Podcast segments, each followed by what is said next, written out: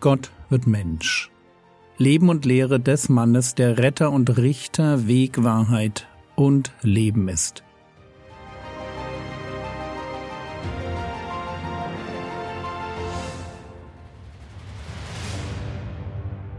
Episode 220 Das Vaterunser Teil 2 Anbetung Wir starten heute mit einer Betrachtung des Vaterunsers.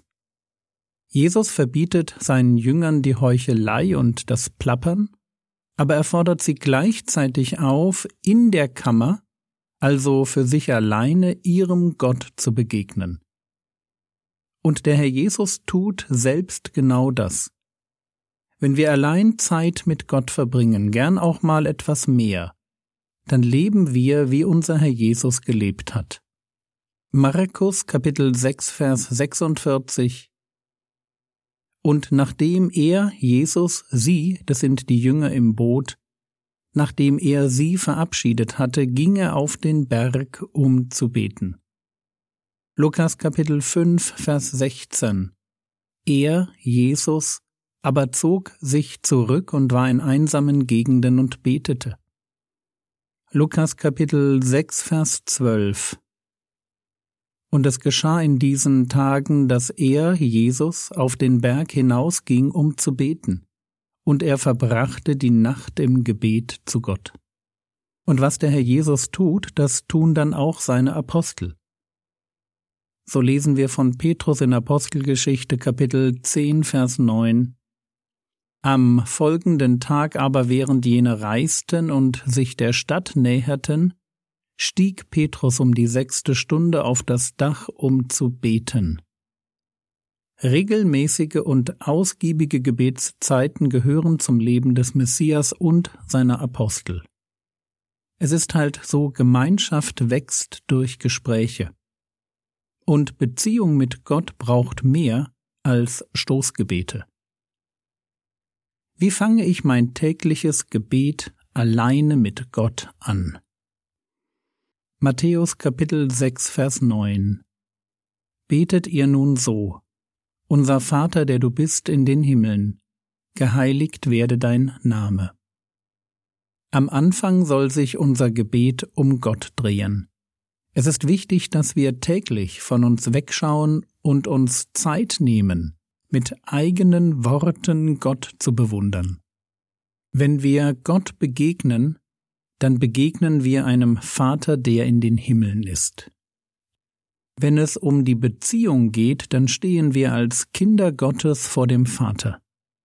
Aber wenn es um seine Majestät geht, dann dürfen wir nie vergessen, mit wem wir es da zu tun haben.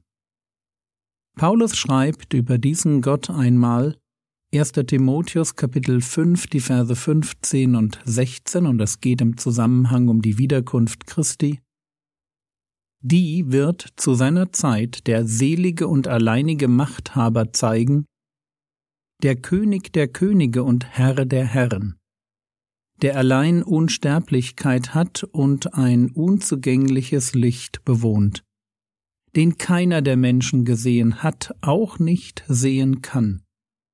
Dem sei Ehre und ewige Macht. Amen.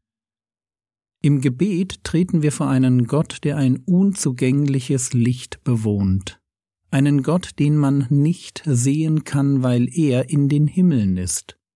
Und dabei sind die Himmel nicht die Luftschichten über uns, sondern ein Begriff, der die unsichtbare Welt beschreibt.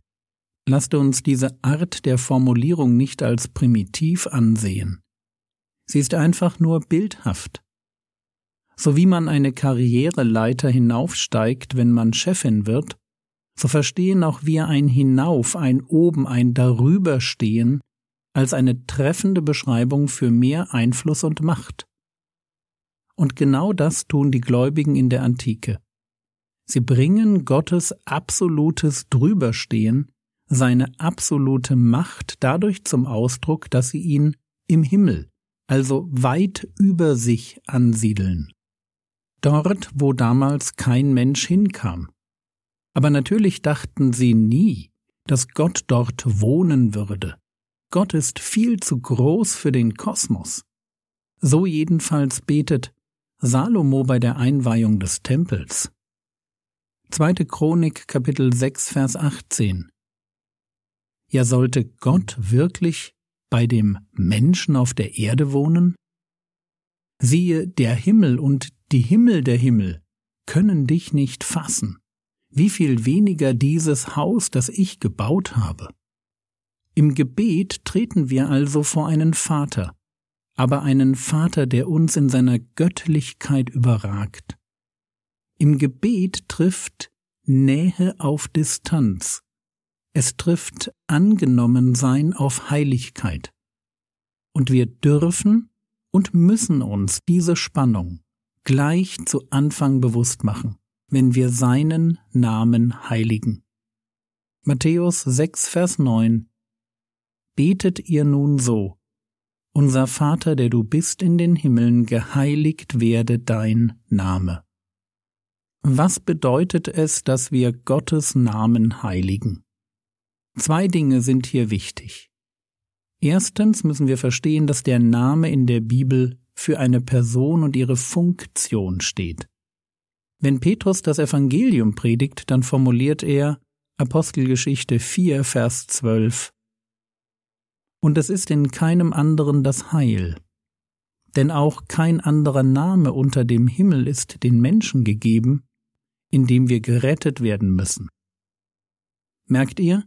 Kein anderer Name gegeben, Gemeint ist natürlich keine andere Person, die für euch am Kreuz gestorben ist.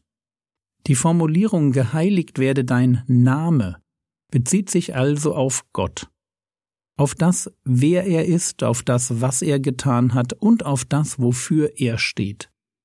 Und was bedeutet es, dass wir ihn heiligen? Wir begegnen dem Konzept Heiligung am Anfang der Bibel.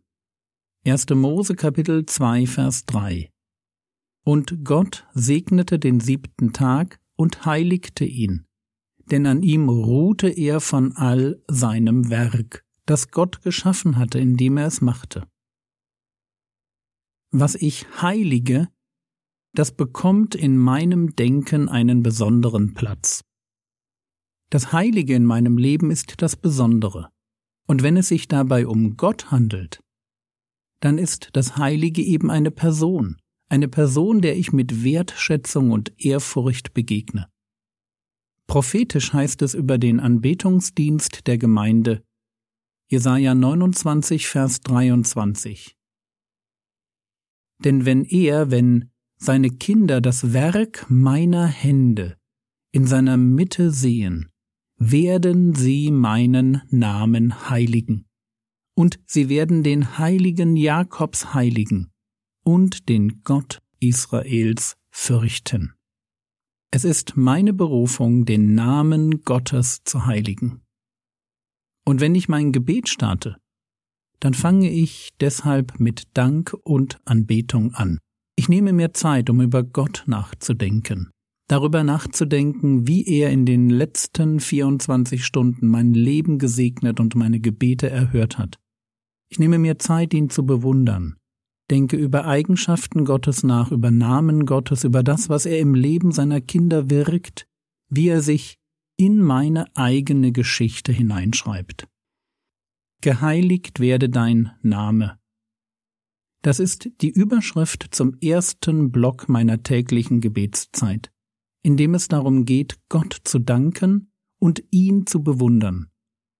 Ein Einstieg ins Gebet, der mich davor bewahrt, im Leben den Fokus zu verlieren.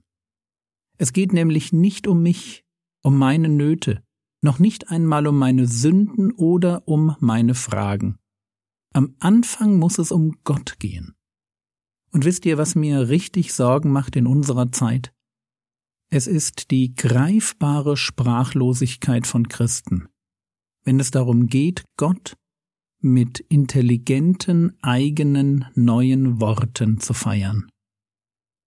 Eben Anbetung, die aus einem tiefen Verständnis seiner heiligen Person erwächst. Unsere Seele braucht Worte. Unsere Seele braucht authentische, ehrliche und reflektierte Anbetung. Sie braucht es, dass wir ihr täglich predigen, warum wir gerade diesem Gott folgen Und ganz nebenbei ist unsere Anbetung der beste Schutz gegen Götzendienst.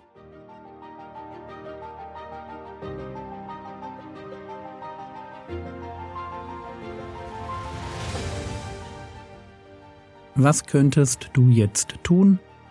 Du könntest die Skripte zu den fünf Podcast-Folgen überfliegen, die sich um das Thema drehen, wie man Gottes Namen ganz praktisch heiligt. Link ist im Skript. Das war's für heute.